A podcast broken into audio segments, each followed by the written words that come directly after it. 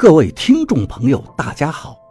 您现在收听的是长篇悬疑小说《夷陵轶事》，作者蛇从阁，演播老刘。第二百零一章，街道上的鬼魂都纷纷驻足，仔细听着熏声的来源，愣了片刻。长长的队伍就向我慢慢的移动过来，我内心彻骨的冰凉，我的恐惧又来了。我以为我能克服的恐惧又从心底升起。我闭上眼睛，头顶感受到来自另一个世界的阴寒，一阵阵的发麻发酸。他们在我面前一个又一个缓慢地行走过去。陶勋在我拙劣的吹奏下，调子都走出好远，可是我不能停，我吹得腮帮子尖锐的疼。我停了一下，换了一口气，继续吹着。有鬼魂在触碰我，我站了起来，拿出从赵一二那儿弄来的一张符贴，贴到胸口。邮政巷的另一边，一群老年曲艺爱好者。正在摆开架势唱着京剧，声音断断续续，婉转而又凄凉。楚大等了好久，他忍不住了，他被熏声拉到了邮政巷，但没有进去。楚大知道他不应该进去，可是巷道里传来的声音又让他无法抗拒。楚大在踌躇着，昨宵亭外悲歌发。只是花魂与鸟魂，巷道里的声音让楚大无法自持了，他太想进去。花魂鸟魂总难留，花自无言，花自羞。巷道里继续传出黛玉葬花的唱腔，这幽怨的歌声在夜空里显得很是凄凉。天尽头，何处有香丘？未若锦囊收艳骨，一抔净土掩风流。楚大忍不住了，我站在暗处，看着楚大走了进去。我很奇怪，我并没有一丝的喜悦。楚大在巷道里飘着。向着京剧的唱腔飘过去，他穿过长长的巷道，可是他看不到唱戏的声音究竟在哪儿。楚大来来回回在巷子里逡巡了几遍，他终于意识到危险了。他太大意了，他太低估我了。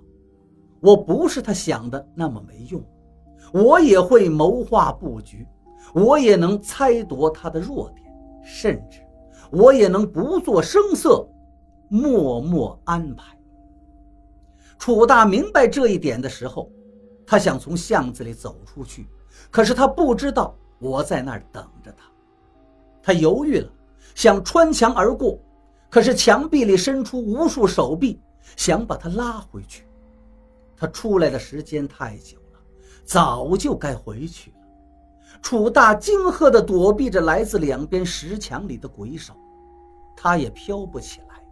石墙刚好一丈四尺，他够不到。巷道里的黛玉葬花停止了声响，楚大下定决心向沿江大道的方向冲过去。飘到巷口还有两丈远的时候，楚大停下，他看见我正堵在巷口。手里举着一个东西，楚大不知道我拿的是什么东西，但他能感觉到，那个东西对他非常不利。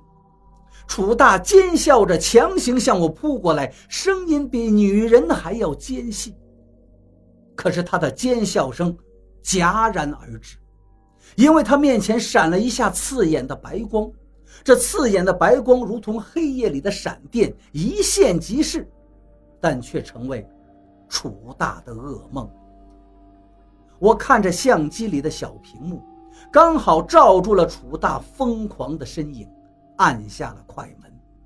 闪光灯亮了一下，一切就结束了。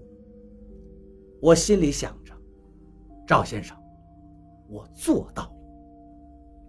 我走到巷子深处，在石墙的一块砖上拨弄了两下，拿出被爬山虎掩盖着的收音机，把收音机的旋钮转了转。而今死去，农收葬，未卜农身何日丧？农今葬花人笑痴。他年葬农，知是谁？收音机里的声音又传了出来。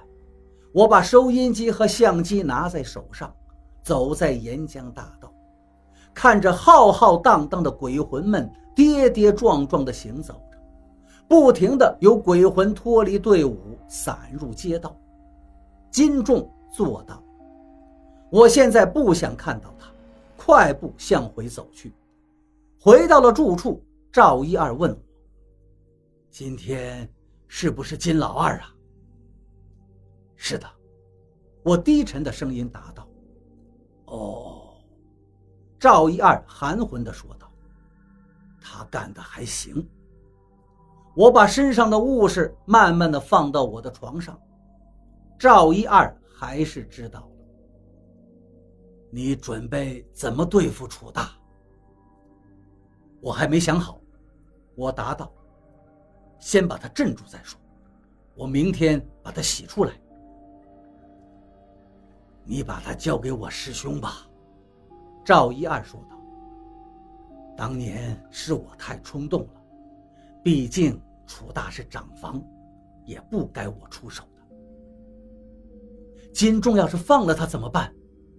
我问道。“那……”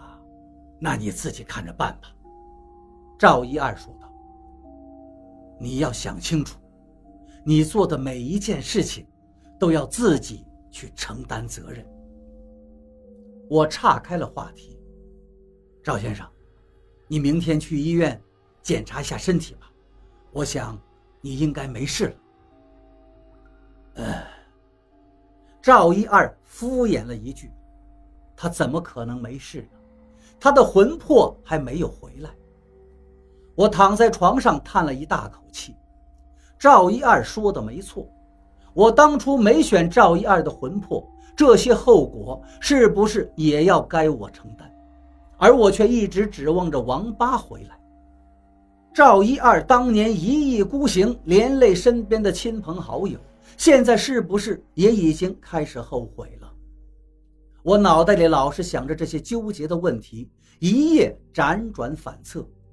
屋外面稀稀疏疏的走了一个晚上的人，特别是到了凌晨三四点的时候，外面人声更加嘈杂，叽叽喳喳说着话，还有吵架的声音，吵死个人。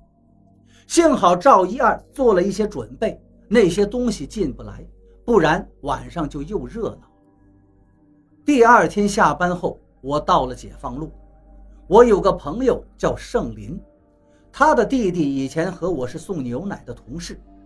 盛林三十多岁还没结婚，是个很有趣的人，和我一样喜欢看卡通，所以我和盛林一直都很谈得来。盛林是流光照相馆的照相工，不是摄影师，他就是个工人而已。